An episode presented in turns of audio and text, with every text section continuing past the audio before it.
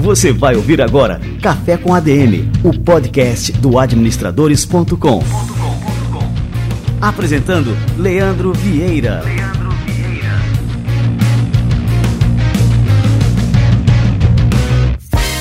Fala galera, está no ar mais um Café com ADM, a sua dose de cafeína nos negócios. Estamos começando o nosso episódio número 215.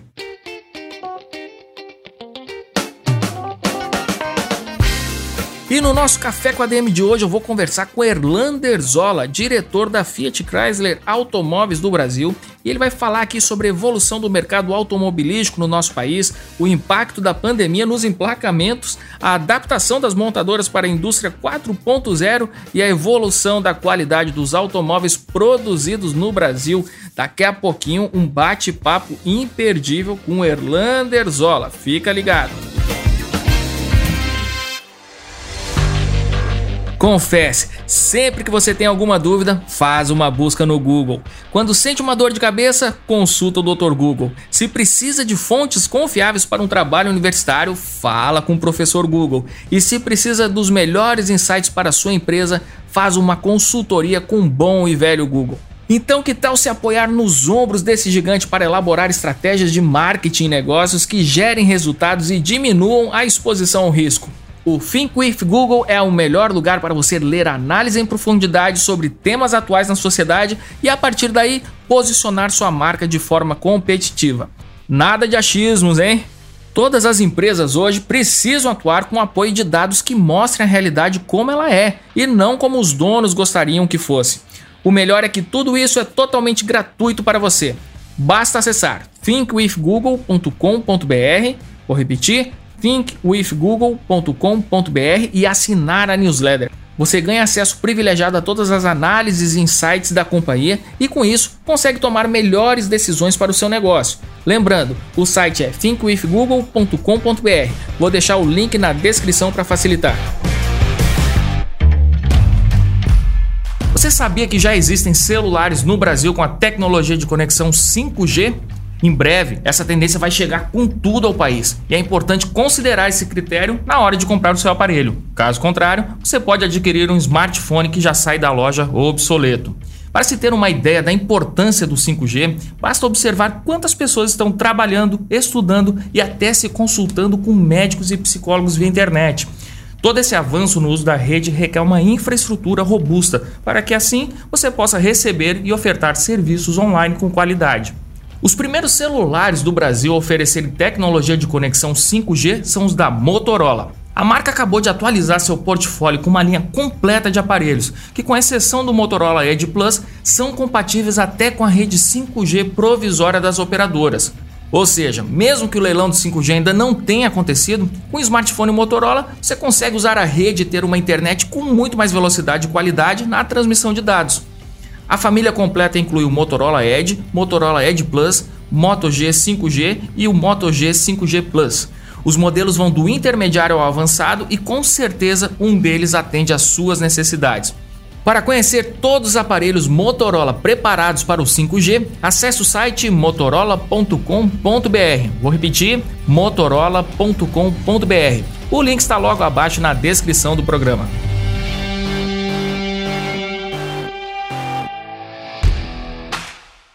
Todos os anos o Brasil exporta mais de 200 bilhões de reais em produtos e serviços. É comum imaginar que só grandes empresas têm direito a uma fatia desse bolo, mas não é bem assim. Internacionalizar seu negócio não é nenhum bicho de sete cabeças. Prospectar clientes globais e faturar em moeda estrangeira é possível com a ajuda de um parceiro fundamental, a Agência Brasileira de Promoção de Exportações e Investimentos, Apex Brasil. Ao longo de quase duas décadas, a agência acumulou expertise em promover empresas brasileiras em missões empresariais, rodadas de negócios, feiras e prospecção de clientes no exterior. A atuação da agência já abriu as portas de centenas de mercados para mais de 15 mil empresas nacionais, muitas delas pequenas e médias. Além disso, a Apex Brasil ajuda a sua empresa a alcançar níveis de competitividade e excelência em gestão suficientes para atender a qualquer mercado do planeta. A agência tem atuação reconhecida e conta com oito escritórios pelo mundo para ajudar você a identificar as melhores oportunidades para o seu negócio. Ficou interessado? Acesse o site apexbrasil.com.br, apexbrasil.com.br e saiba como qualificar sua empresa para promovê-la no exterior. Acesse estudos e pesquisas setoriais e conheça mais sobre o trabalho da agência no apoio às exportações. O link está na descrição do programa.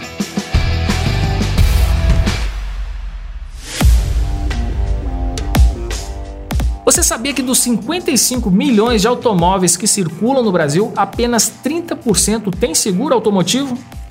Perto do benefício de contar com o seguro, o investimento é muito baixo, mas mesmo assim muitos motoristas acabam deixando de lado essa proteção fundamental. Se você quer proteger seu carro, mas não consegue encontrar um seguro que se ajuste às suas necessidades, eu recomendo que você procure o Porto Seguro Alto. Ah, Leandro, mas contratar um seguro custa caro. Se você pensa assim, é porque ainda não conhece as condições que o Porto Seguro Alto oferece.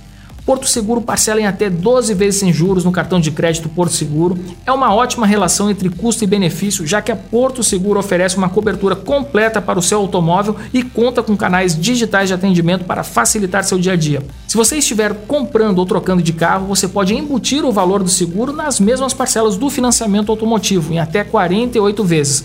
Assim você nem percebe, mas já conta com uma das soluções mais completas do mercado em seguro automotivo. Você pode solicitar diversos serviços para seu carro ou sua casa pelo WhatsApp, app Porto Seguro Auto ou portal do cliente no site. Acesse portoseguro.com.br/auto ou fale com seu corretor para conferir as condições. E o link está na descrição do nosso programa.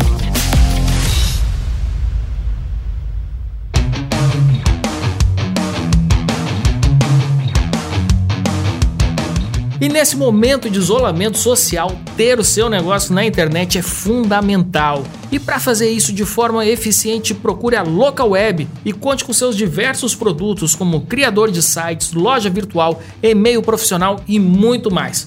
Local Web é a Big Tech para todo mundo. Os produtos são fáceis de utilizar e por um preço totalmente acessível. Olha só esses exemplos. Você pode ter o e-mail profissional da sua empresa a partir de R$ 26,30 por mês, e-mail marketing a partir de R$ 33,16 por mês e criar sua loja virtual a partir de R$ 29,90 por mês. Ter uma boa presença digital está ao alcance de qualquer negócio hoje em dia com a Local Web. Acesse o site localweb.com.br locaweb.com.br e entenda como você pode ter muito mais do que uma hospedagem de site com a Local Web.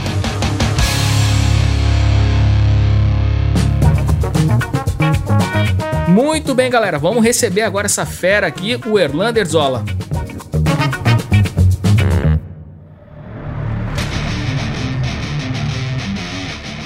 Erlander Zola é diretor da marca Fiat no Brasil. Ele atua há 17 anos no setor automobilístico e já passou por outros grandes players do setor, como Volkswagen, BMW e Audi.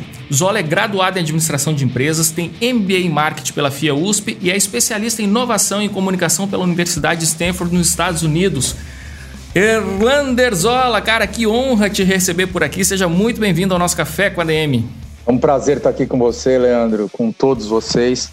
Enfim, vamos bater um papo e conversar um pouquinho sobre as dinâmicas de mercado aqui, vai ser um prazer. Show de bola. E a gente nunca teve ninguém aqui no Café com a DM, já são mais de 200 episódios, Ola, e nunca tivemos ninguém do setor automobilístico. Então tem muita coisa aqui para a gente aprender com você hoje. Ótimo, vamos lá. Vai ser uma super oportunidade de falar um pouquinho sobre um setor tão importante né, da indústria brasileira e, e sem nenhuma dúvida que coloca aí grandes desafios à nossa frente para o próximo ano e também, né, sem nenhuma dúvida, para esse último quarto aqui, esse de 2020. Falando do ano mais louco aqui das nossas vidas, né, 2020. É, esse ano a gente tem esse cenário de pandemia, né, Zola? E aí, é lógico, o setor automobilístico sofreu um grande impacto é, nas vendas e tudo mais. Né? No Brasil, a gente tem aqui um, dados que todas as fábricas passaram a operar abaixo da capacidade, né? E os compradores acabaram sumindo é, como era de se esperar também. A expectativa era de que seriam vendidos, é, que vão ser vendidos né, no final do ano, até o final do ano, 1 milhão e 650 mil veículos nesse ano. E a expectativa anterior era o dobro disso, segundo a Associação Nacional dos Fabricantes de Veículos Automotivos. Né? Quanto tempo vai demorar para a gente é, recuperar o terreno perdido em 2020, Zola? Olha, é, é muito difícil dizer de forma exata quanto tempo vai levar para a gente recuperar o, o espaço perdido é, pela indústria ao longo desse ano. Nós estimamos é, que a gente deveria voltar a uma normalidade daqui a mais ou menos é, três anos. Né? Porém, tem alguns movimentos que têm acontecido, especialmente aí nos últimos meses, que nos dão alguma esperança de que talvez esse tempo possa ser reduzido. Hoje, basicamente, diante até de alguns movimentos que aconteceram, especialmente aí nos últimos meses, talvez colocando aqui alguns números para a gente poder entender. É, a indústria, no mês de setembro, né, basicamente, ela teve uma queda de 11% em relação a setembro do ano passado, tá certo?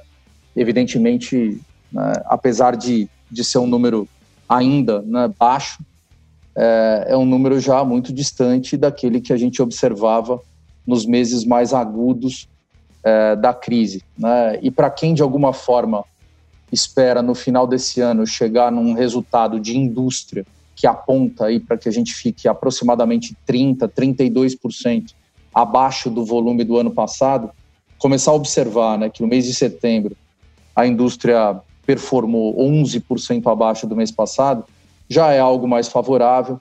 Esse mês, obviamente o mês ainda não acabou, mas a gente observa que a redução em relação ao mês passado é ainda mais baixa. A gente, nesse momento, está com uma indústria que chega próximo de 6% abaixo de outubro do ano passado. é uma diferença bem pequena, né, com relação a, a toda a performance, né? Sem dúvida. E, e eu acho que mais do que isso, é, a perspectiva do setor automotivo nos próximos meses, ela tem uma característica mais positiva porque a gente, de fato, é, tem percebido né, que alguns fatores da economia é, têm favorecido, especialmente alguns segmentos né, do, do setor automotivo.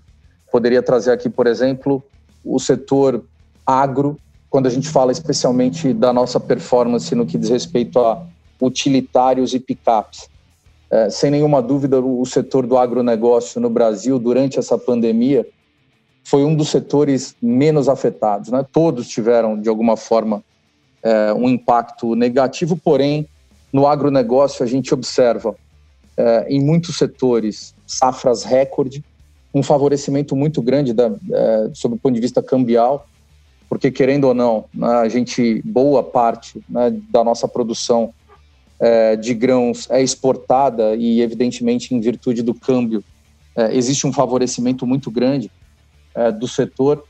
Isso sem nenhuma dúvida tem impacto quando a gente é, passa a entender como o segmento de picapes, como o segmento de utilitários, enfim, até mesmo de máquinas agrícolas, né, nesse caso, performaram melhor do que o segmento de carros de passeio, sofreram menos do que o segmento de carros de passeio.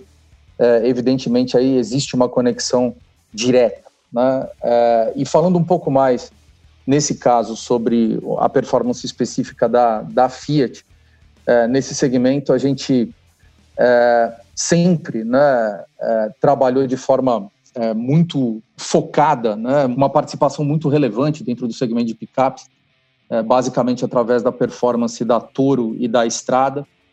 É, e especialmente nesse ano, em virtude do lançamento da nova Estrada, a gente teve um impulso ainda maior. Né? Então, a nossa performance dentro desse segmento nesse ano foi incrível. Né? No mês passado, a gente atingiu 54% de participação da Fiat dentro do segmento total de picapes. É, portanto, uma performance incrível. Né? Mais da metade das picapes vendidas no Brasil é, no mês passado foram Fiat. Com a estrada atingindo uma marca recorde no mês passado de 78% de segment share. Né? Portanto, dentro do segmento onde ela atua, a performance dela foi incrível. Né? Praticamente de cada 10 picapes vendidas né, no segmento B, oito eram estrada. É, esse recorde de vendas que você se refere é um recorde da marca como um todo, né, do carro do estrada. Exatamente, da marca como um todo, né, historicamente.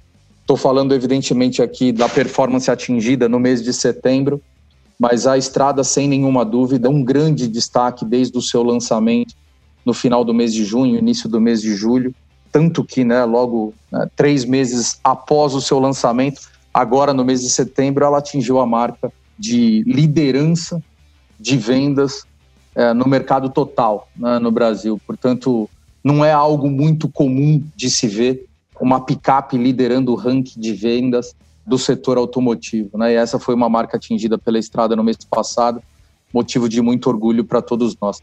Mas, é, voltando né, à questão que envolve a indústria, é, mais uma vez eu ressalto, né, a gente está vivendo um momento que, sem nenhuma dúvida, ainda dramático, né, porque nós estamos falando de uma redução de praticamente 30% na indústria em relação ao ano passado, é, já nas projeções que a gente utiliza aí é, para o final do ano, e a gente está trabalhando aqui hoje com uma projeção um pouquinho maior do que essa que você citou agora, Leandro. A gente imagina, diante da performance atual do mercado, que a indústria possa chegar a algo próximo de 1 milhão e 800 mil carros, talvez 1 milhão e 900 mil carros é, nesse ano. Mas ainda assim, a gente tem aí, né, diante de alguns indicadores, uma esperança muito grande de que a velocidade dessa retomada no ano que vem pode ser um pouco maior do que aquela que a gente esperava.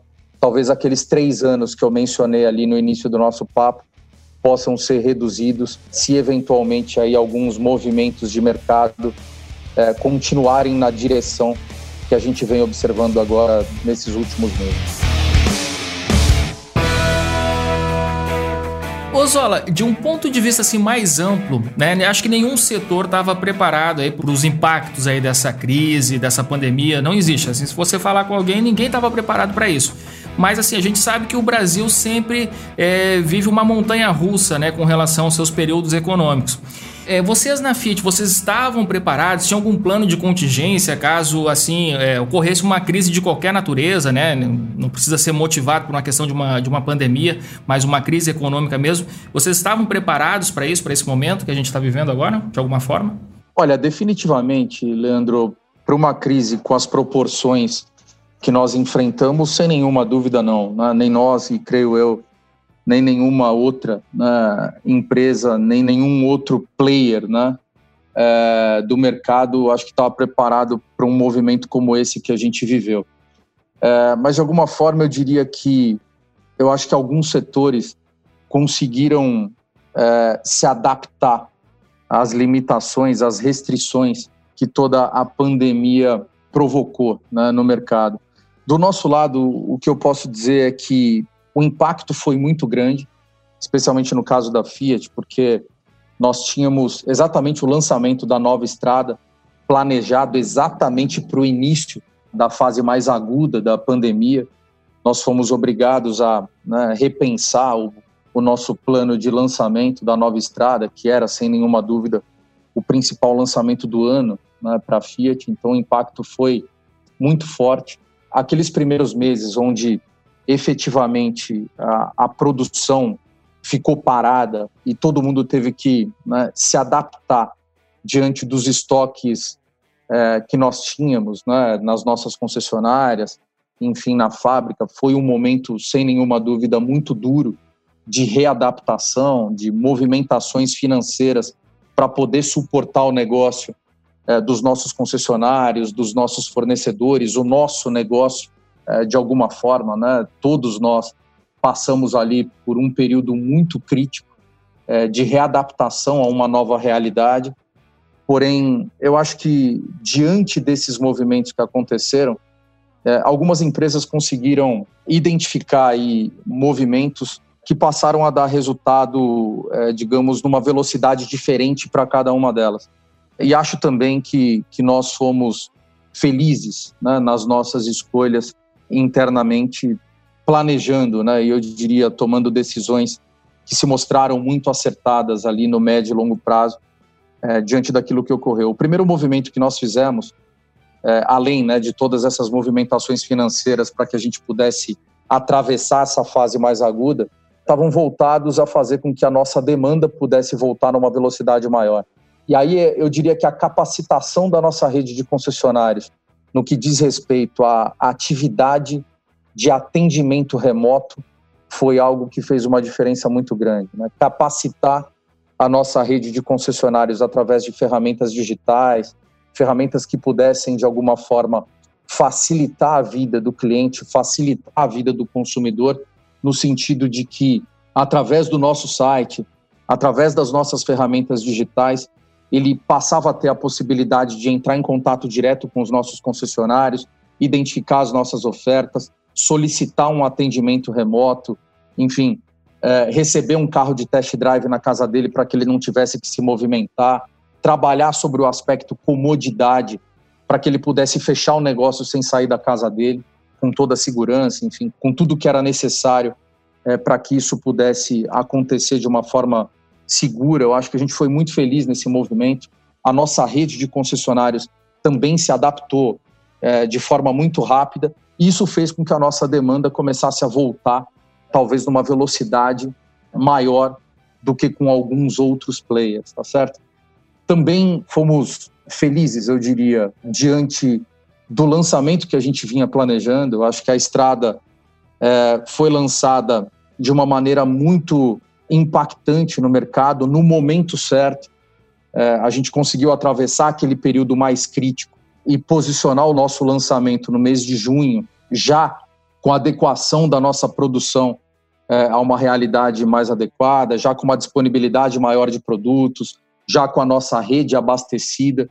Isso favoreceu muito o lançamento do carro e, enfim, e todo o movimento que foi possível, né, através dele. Então, hoje, né, a gente consegue observar aí é, uma performance da Fiat, sob o ponto de vista de mercado, quando a gente compara o nosso momento atual com o momento anterior à pandemia, que é muito favorável. Né? Só para colocar alguns números na mesa, a Fiat fechou o ano passado com um market share de 13,8% e nesse momento a gente tem um market share de 16% no mercado. Então, apesar do bolo ter diminuído como um todo, a nossa fatia é, vem aumentando. Isso, sem nenhuma dúvida, está atrelado a esses movimentos que eu mencionei, a um lançamento muito bem sucedido com a estrada e, e sem nenhuma dúvida, um, um movimento comercial, né?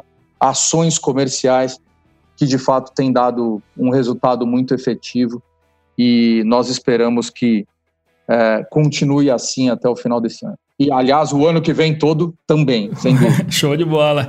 É interessante você falar do sucesso, assim, pegando o caso específico né, da estrada, é um sucesso nesse momento, né, um momento ainda de, de crise, de pandemia. E aí eu queria que você pudesse abrir um pouquinho mais para a gente, assim, os segredos, né? É, como é que a Fiat tem feito o seu marketing, né? Então, assim, a gente já sabe que, por exemplo, a digitalização do marketing já era uma realidade e agora a gente acelerou mais ainda, né? Não só a digitalização do marketing, mas de todos os processos, né? É, mas eu queria que você contasse para a gente um pouco assim, como é que é, você pode diferenciar como é que era o, é, o marketing antigamente da Fiat e agora, né? O que, que vocês têm usado como armas assim para conquistar o consumidor é, moderno?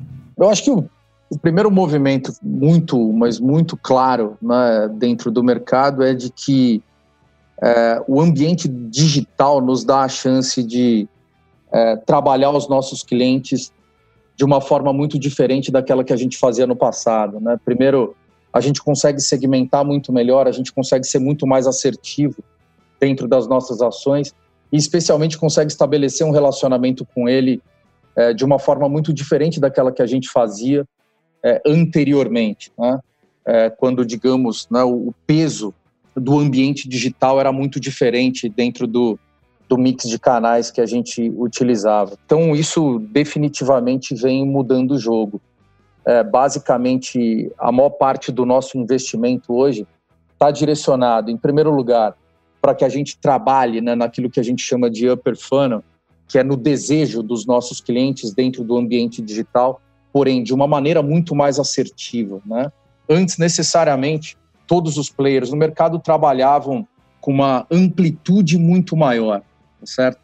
É, usando principalmente né, a TV, enfim, as revistas, meios mais tradicionais, é, que te dão, evidentemente, uma cobertura, uma amplitude muito maior, mas te dão a chance de ser menos assertivo em relação ao target específico de determinados produtos. Essa é a mudança que está acontecendo. Né? À medida que a gente consegue é, canalizar cada vez mais os nossos esforços para o ambiente digital, a gente consegue ser mais assertivo, a gente consegue melhorar a nossa mira, tá certo? Para acertar os nossos clientes. E a partir do momento que a gente acerta, estabelecer um relacionamento muito mais próximo com eles, para dar a chance de criar interações, né?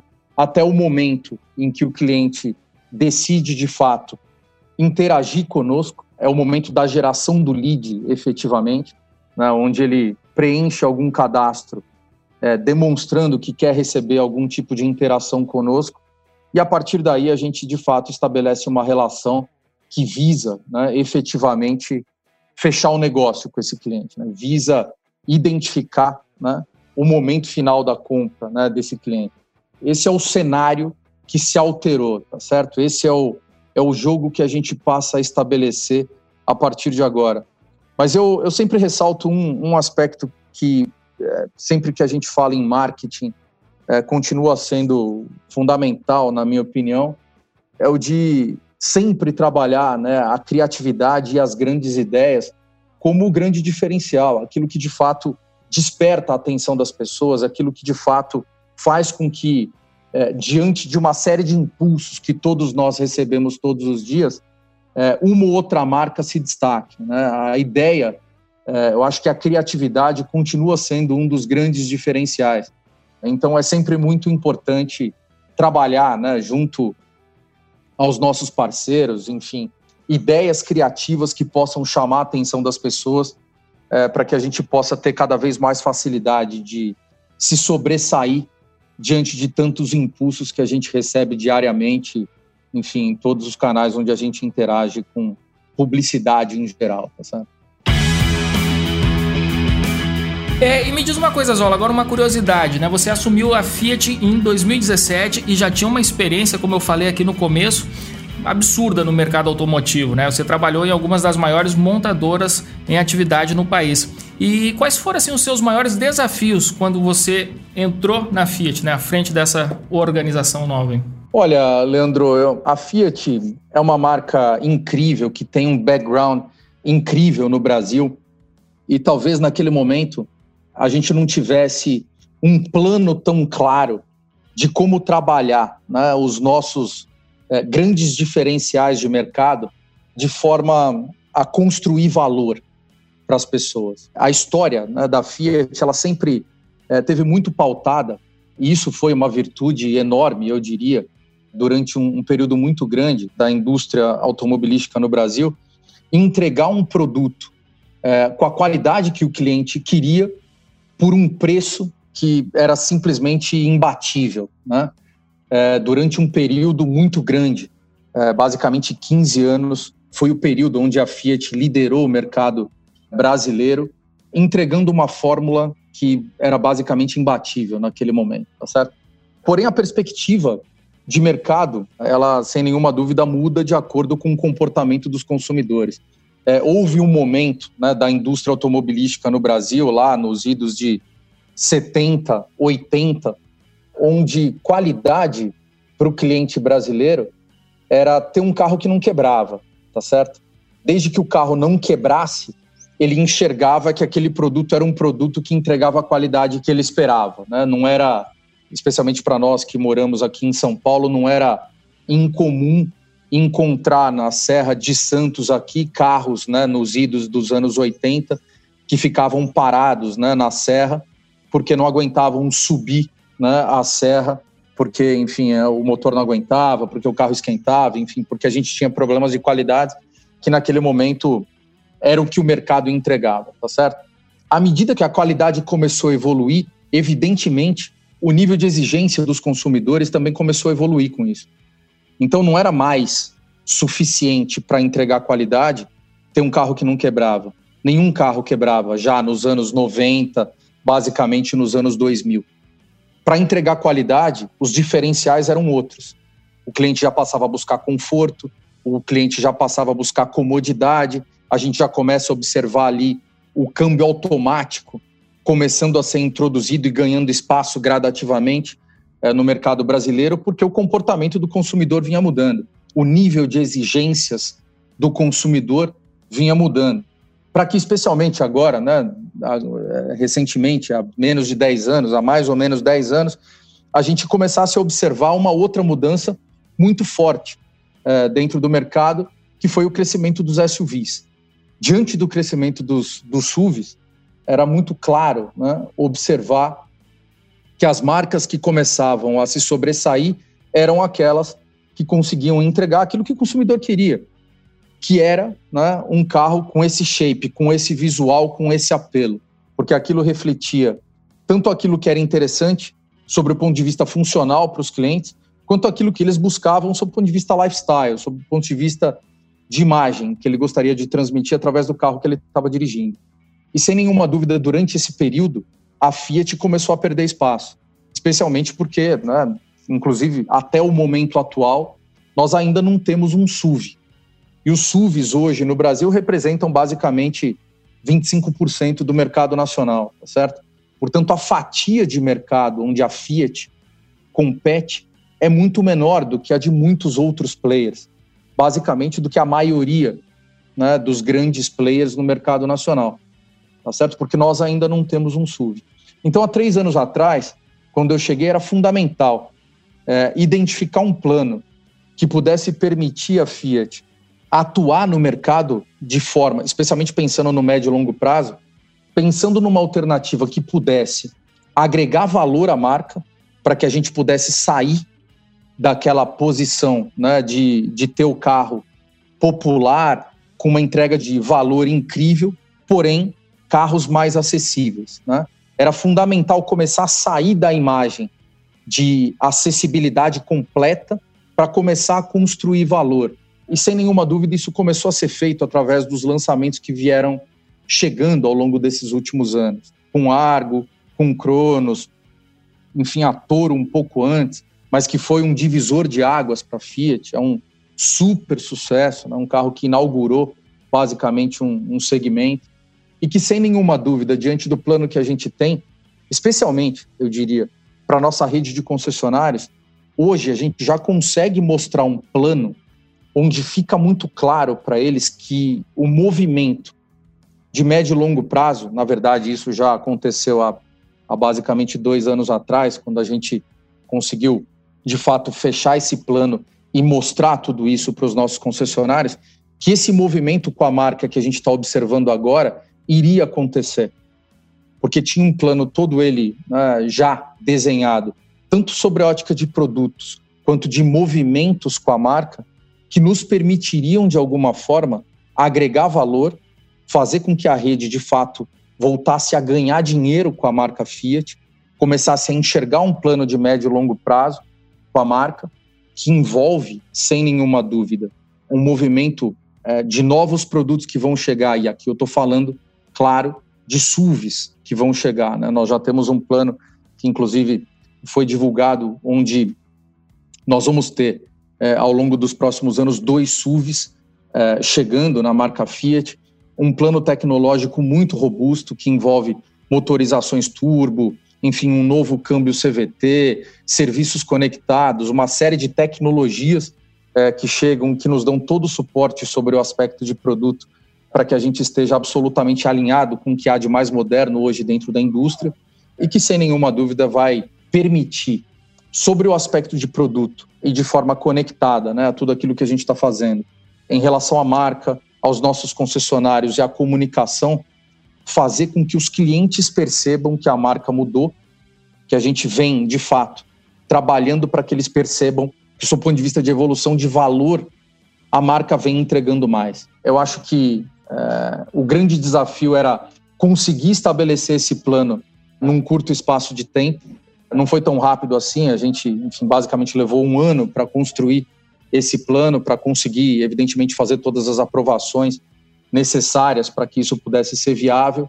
Mas eu diria que não apenas eu, mas toda a equipe da Fiat foi muito feliz nessas escolhas, nesses movimentos. Enfim, eu acho que a gente tem um, um grupo hoje de pessoas que compõem a marca Fiat, enfim, que compõem a FCA, trabalhando né, nessa dinâmica que é fantástico, sem nenhuma dúvida, um dos dos melhores grupos de profissionais com quem eu já trabalhei. E eu não tenho dúvida em afirmar que a marca está só iniciando né, um movimento muito robusto de retomada né, de, de espaço né, dentro do mercado. Enfim, o nosso share já começou a responder muito bem ao longo desse ano. Enfim, eu acho que a gente trabalha hoje com resultados é, também bastante sólidos sobre o aspecto financeiro é, dentro da companhia e, e, eu não tenho dúvida em afirmar que é, ao longo dos próximos anos a nossa expectativa é de que a gente possa é, consolidar cada vez mais esse, esse nosso espaço e continuar evoluindo gradativamente. Ozola, só uma curiosidade: o projeto de um novo carro, existe algum projeto que nasça no Brasil? Ou isso vem só de fora, lá da Itália tal, e aqui eh, vocês implantam? No nosso caso, sim. Muitos dos nossos projetos nascem aqui. Evidentemente, são sempre né, aprovados em âmbito global, mas muitos dos nossos projetos é, nascem aqui no Brasil. Né? Essa é a nossa realidade com muitos dos produtos com os quais hoje né, a gente convive no nosso portfólio. Enfim, a Nova Estrada é um exemplo disso, o Argo é um exemplo disso, Cronos é um exemplo disso, e também os novos SUVs que vão chegar muito em breve são projetos que nasceram basicamente do nosso centro aqui na FCA Latam.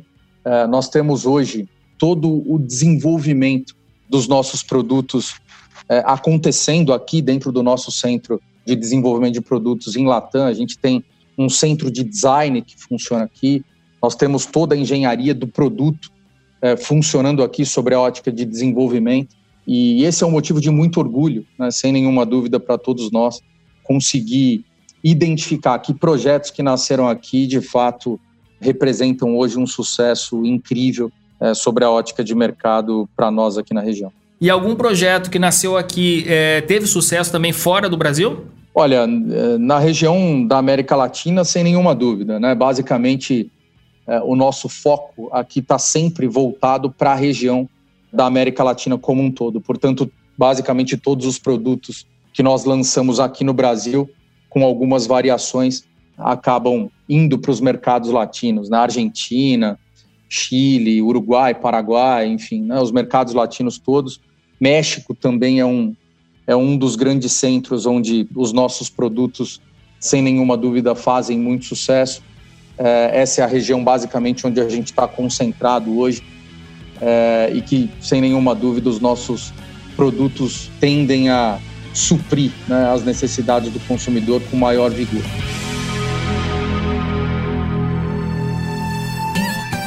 Pozola, para a gente terminar, você é, citou um pouquinho agora há pouco né, sobre a questão da adoção de novas tecnologias. É, você pode comentar um pouquinho né, como é que tem sido essa adoção, essa visão sobre a tecnologia dentro da Fiat e também assim a chamada indústria 4.0. Como é que vocês têm considerado essa indústria nos planos da companhia? Eu acho que tecnologia é algo que é hoje fundamental. Né? Para que a gente consiga se manter competitivo no mercado, né? tanto nos nossos produtos quanto nos nossos processos. É, então, quando a gente fala de tecnologia nos nossos carros hoje, basicamente tudo aquilo que a gente enxerga no mercado que envolva a interatividade com os clientes, envolva conveniência, envolva todo né, o ambiente digital, conectividade, né, é algo que é fundamental para que a gente consiga se manter competitivo no mercado. Né? E, e, hoje, é, basicamente, todos os nossos produtos trazem, né, buscam trazer aquilo que há de mais moderno sobre a ótica de tecnologia. E muitas das nossas novidades aí vão chegar, sem sombra de dúvida, com avanços tecnológicos muito interessantes é, no que diz respeito a conteúdo, tá certo? Estamos falando basicamente de serviços conectados, é, nós estamos falando da nossa central multimídia, nós estamos falando de segurança dos nossos modelos. E sem nenhuma dúvida aqui é muito interessante tentar é, fazer um paralelo com tudo aquilo que é necessário, especialmente naquilo que você mesmo citou e chamou de indústria 4.0, que envolve, né, sem nenhuma dúvida, a aplicação de tecnologias dentro do nosso processo industrial hoje é muito comum, né? E eu diria que assim, no, especialmente na nossa fábrica de Betim, é, para aqueles que tiveram a oportunidade de conhecer a fábrica há alguns anos atrás, e entram na fábrica de Betim hoje, eles muitas vezes brincam, né? falou, poxa, mas parece uma fábrica completamente diferente, exatamente pelo nível de tecnologia que eles encontram, né? Então a gente está falando ali de é, muito, muitos robôs dentro do processo, é, de muita coisa que envolve principalmente é, a dinâmica de realidade aumentada dentro dos nossos testes. Estou é, falando de testes basicamente de qualidade, testes de segurança, para que a gente possa entender qual é o comportamento do produto diante de determinadas situações. Então, a aplicação da tecnologia dentro do processo industrial também é fundamental que é para que a gente possa é, se manter competitivo dentro do mercado, para que a gente possa ganhar cada vez mais espaço. E hoje na Fiat a gente está mais do que preparado para poder manter, né, eu diria, esse nível de, de competitividade que a gente conseguiu atingir com os nossos produtos. E esse é um processo que é, é absolutamente permanente. Né? Eu acho que a gente não pode é, descuidar né, daquilo que vem fazendo a diferença sobre o aspecto tecnológico. É, jamais no mercado, é um aprendizado contínuo. Todo dia né, o, a tecnologia está evoluindo e a gente tem que estar tá absolutamente antenado naquilo que está acontecendo para poder se manter atualizado e competitivo dentro do mercado, e esse é o, essa é a nossa aspiração e a nossa inspiração. Ô Zola, eu disse que era a minha última pergunta ali, mas eu fiquei com uma curiosidade aqui, e aí eu vou ter que fazer, né? A pergunta bônus aqui do Café com a DM. Qual é a importância aqui da tua formação? Falei no começo, né? Você é formado em administração de empresas, é, fez um MBA em marketing pela FIA USP e também uma especialização em inovação em comunicação lá em Stanford. Aí eu queria que você comentasse qual é a importância desse teu background todo na área de administração né, é, para o teu sucesso na sua carreira, enfim, que é, sem dúvida, né, algo digno de registro. Olha, Leandro, eu, eu acho que, assim, qualquer profissional, ele precisa, né, ter uma base teórica forte para que ele possa é, efetivamente ter oportunidades é, dentro da sua carreira, tá certo? E à medida que ele começa a construir a sua carreira, ele começa a identificar oportunidades de melhorar, né? É, o seu nível de preparo sobre o aspecto teórico, para que ele possa, de fato, começar a colocar em prática coisas cada vez mais é, interessantes diante das necessidades que ele começa a diagnosticar, é, dependendo do rumo que a carreira dele toma, tá certo? Eu acho que comigo foi mais ou menos assim. Eu comecei fazendo administração de empresas porque eu entendia que naquele momento isso me daria uma amplitude de mercado interessante é, diante daquilo que eu particularmente gostava de fazer, que era ter contato com as pessoas, enfim, agir né, dentro do ambiente empresarial, pensar naquele instante em construir uma carreira que me desse a chance de né, dar passos e chegar numa posição de destaque dentro de uma companhia. Eu, eu comecei a trabalhar muito cedo na minha vida, desde os 14 anos. Né? Eu trabalho e, e essa sempre foi uma lógica que eu utilizei, né? é, de tentar fazer com que a minha, é, digamos, a minha preparação no que diz respeito à a, minha formação tomasse os rumos daquilo que me favorecia diante dos rumos que a minha carreira vinha tomando. E foi por isso que eu busquei né, especializações dentro da área de marketing.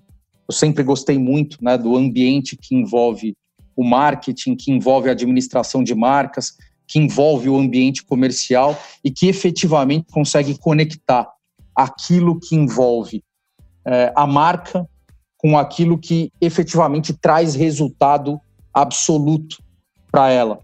E eu diria que, é, sem nenhuma dúvida, a minha formação é, me ajudou né, é, ao longo dessa trajetória e que a soma, eu diria, né, de uma boa formação com boas experiências, né, com resultados é, efetivos né, diante da tua construção de carreira, é que começam de fato a, a determinar os profissionais que vão se diferenciar dentro do mercado. Né? E eu acho que eu tive boas oportunidades é, na vida de trabalhar em grandes empresas, de defender grandes marcas e de conseguir também contribuir para que elas é, tivessem bons resultados. Né? E, e de alguma forma isso é, vem fazendo a diferença na minha carreira, me colocou onde eu estou hoje. É, e eu estou, sem nenhuma dúvida, numa vivendo um momento muito especial, defendendo uma marca incrível, que sem nenhuma dúvida também está começando a apresentar resultados também muito positivos, muito favoráveis. Então eu estou muito contente, estou muito feliz e espero que a gente consiga né, efetivamente entregar resultados cada vez mais robustos aí pela frente. Que fantástico, Oswaldo. Queria te agradecer muito pela aula que você deu hoje aqui, pela sua presença aqui no Café com a DM. E terminamos aqui com uma lição de carreira riquíssima, cara. Muito obrigado mesmo, viu, Zola? Eu te agradeço muito a oportunidade, Leandro. É sempre um prazer é, poder falar um pouco é, sobre a Fiat, poder falar um pouco sobre, sobre a carreira, né, de alguma forma. É, te agradeço mais uma vez a oportunidade. É, e, por favor, fique à vontade, conte comigo sempre que precisar e esperamos que a coisa continue evoluindo bem. Valeu demais, grande abraço.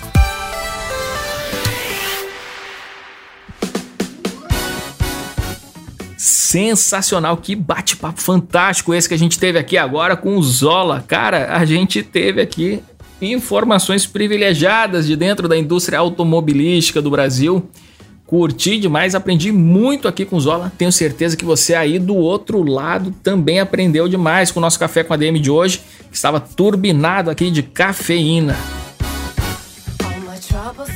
Galera, e o ano não acabou ainda e nossa cafeína por aqui também não. Na semana que vem a gente volta com muito mais cafeína para vocês. Combinados então, aguardo vocês na próxima semana em mais um episódio do Café com a DM, a sua dose de cafeína nos negócios. Até lá.